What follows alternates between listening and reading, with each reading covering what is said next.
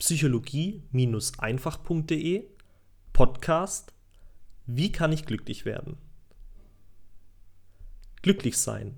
Ein Zustand, den wir unser ganzes Leben lang verfolgen und uns fragen, wie wir ihn dauerhaft erreichen können. Mich erreichen immer wieder E-Mails von Lesern. Dieser Artikel ist übrigens für dich, Hanna, die mich fragen, wie man glücklich werden kann. Ich gebe zu, das ist durchaus eine berechtigte Frage. Ich möchte an dieser Stelle keine absolute und für immer gültige Meinung vertreten, aber meine Einstellung zu dem Thema ist heute, am 24. September 2014 um 14.17 Uhr eindeutig. Den dauerhaften Zustand des Glücklichseins gibt es nicht. Wow, krasse Aussage, oder?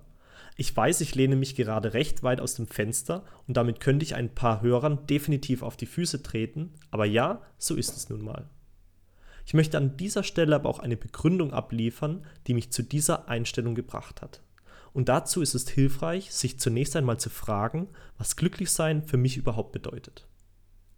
Glücklichsein heißt für mich, den dauerhaften Zustand einer Ekstase zu erleben. Punkt. Das heißt, in so einer Welt gibt es gar keine schlechten Gefühle, ich bin immer happy und alles passt schon. Wäre auf der einen Seite zwar richtig cool so zu leben, aber auf der anderen Seite gibt es da eine Sache, die damit für immer und ewig wegfallen würde. Fortschritt.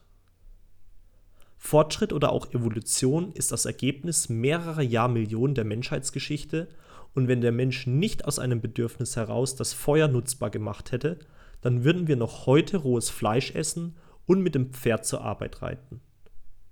Sich unglücklich zu fühlen oder sich nicht zufrieden zu geben, hat also wenn man es genauer betrachtet, etwas Gutes und Förderliches. Nicht nur für uns persönlich, sondern auch für unsere Mitmenschen. Ich zum Beispiel bin lange Zeit einer Arbeit nachgegangen, die mich nicht erfüllt hat. Wenn ich mich nicht weiterentwickelt hätte und mich mit dem Status quo zufrieden gegeben hätte, dann würdest du heute diesen Podcast nicht hören können. Wie ist es an dieser Stelle bei dir? Kannst du dich noch an deine letzte Lebenskrise erinnern? Wenn du jetzt einmal zurückblickst, welche wichtigen Veränderungen haben sich dadurch in deinem Leben ergeben? Inwieweit hast du dich durch diese Krise weiterentwickelt? Kannst du im Nachhinein das Positive daran erkennen? Du siehst also, dass deine persönlichen Tiefpunkte im Leben etwas absolut Gutes und Sinnvolles mit sich bringen können. Ich nenne es in diesem Zusammenhang auch gerne das Geschenk der erlebten Gegensätze. Was wäre warm ohne kalt und was wäre schön ohne hässlich?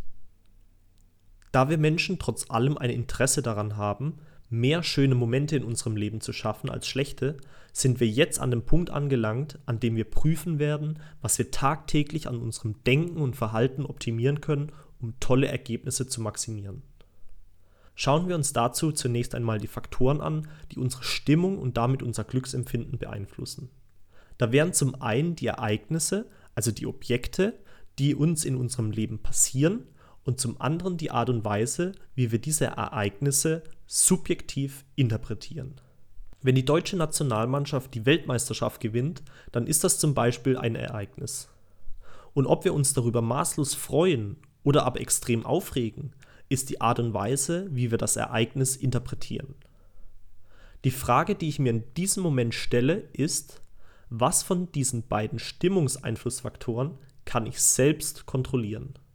Was steht in meiner persönlichen Macht? Klar, richtig. Das Ereignis selbst kann ich nicht beeinflussen, aber dafür die Art und Weise, wie ich das Ereignis interpretiere. Deswegen lohnt es sich, wenn ich tatsächlich so viele gute Momente wie möglich erleben will, meine Interpretation oder auch meinen Fokus auf die Dinge zum Positiven zu verändern. Die Deutschen sind beispielsweise wahre Meister im Beschweren. Wenn wir einmal unseren Lebensstandard mit dem der restlichen Welt da draußen vergleichen, dann wird uns recht schnell auffallen, dass wir zu den absoluten Wohlstandsländern dieses Planeten gehören. Sich darüber aufzuregen, dass die Bahn fünf Minuten Verspätung hat, ist definitiv ein Luxusproblem. Und wenn wir uns einen Moment besinnen und uns zurück ins Gedächtnis rufen, welche Geschenke wir hier in diesem Land nutzen und erleben dürfen, dann haben wir in diesem Moment unseren Fokus verändert. Wir fokussieren uns auf die Sonnenseite des Lebens in Deutschland. Sich auf die guten Dinge zu fokussieren, ist eine Angewohnheit und damit Übungssache. Wenn wir regelmäßig üben, können wir uns mit der Zeit antrainieren, immer öfter die schöne Seite der Medaille zu sehen, anstatt die hässliche. Und das wird dann langfristig dazu führen, dass wir uns besser fühlen und mehr Kraft und Energie zur Verfügung haben, die Herausforderungen in unserem Leben zu meistern. Probier das doch einfach mal. Ich wünsche dir viel Spaß dabei, dein Leben aus einer anderen Perspektive zu betrachten. Und lass es mich gerne wissen, wenn du erste Erfolge erzielt hast. Dein Aljoscha.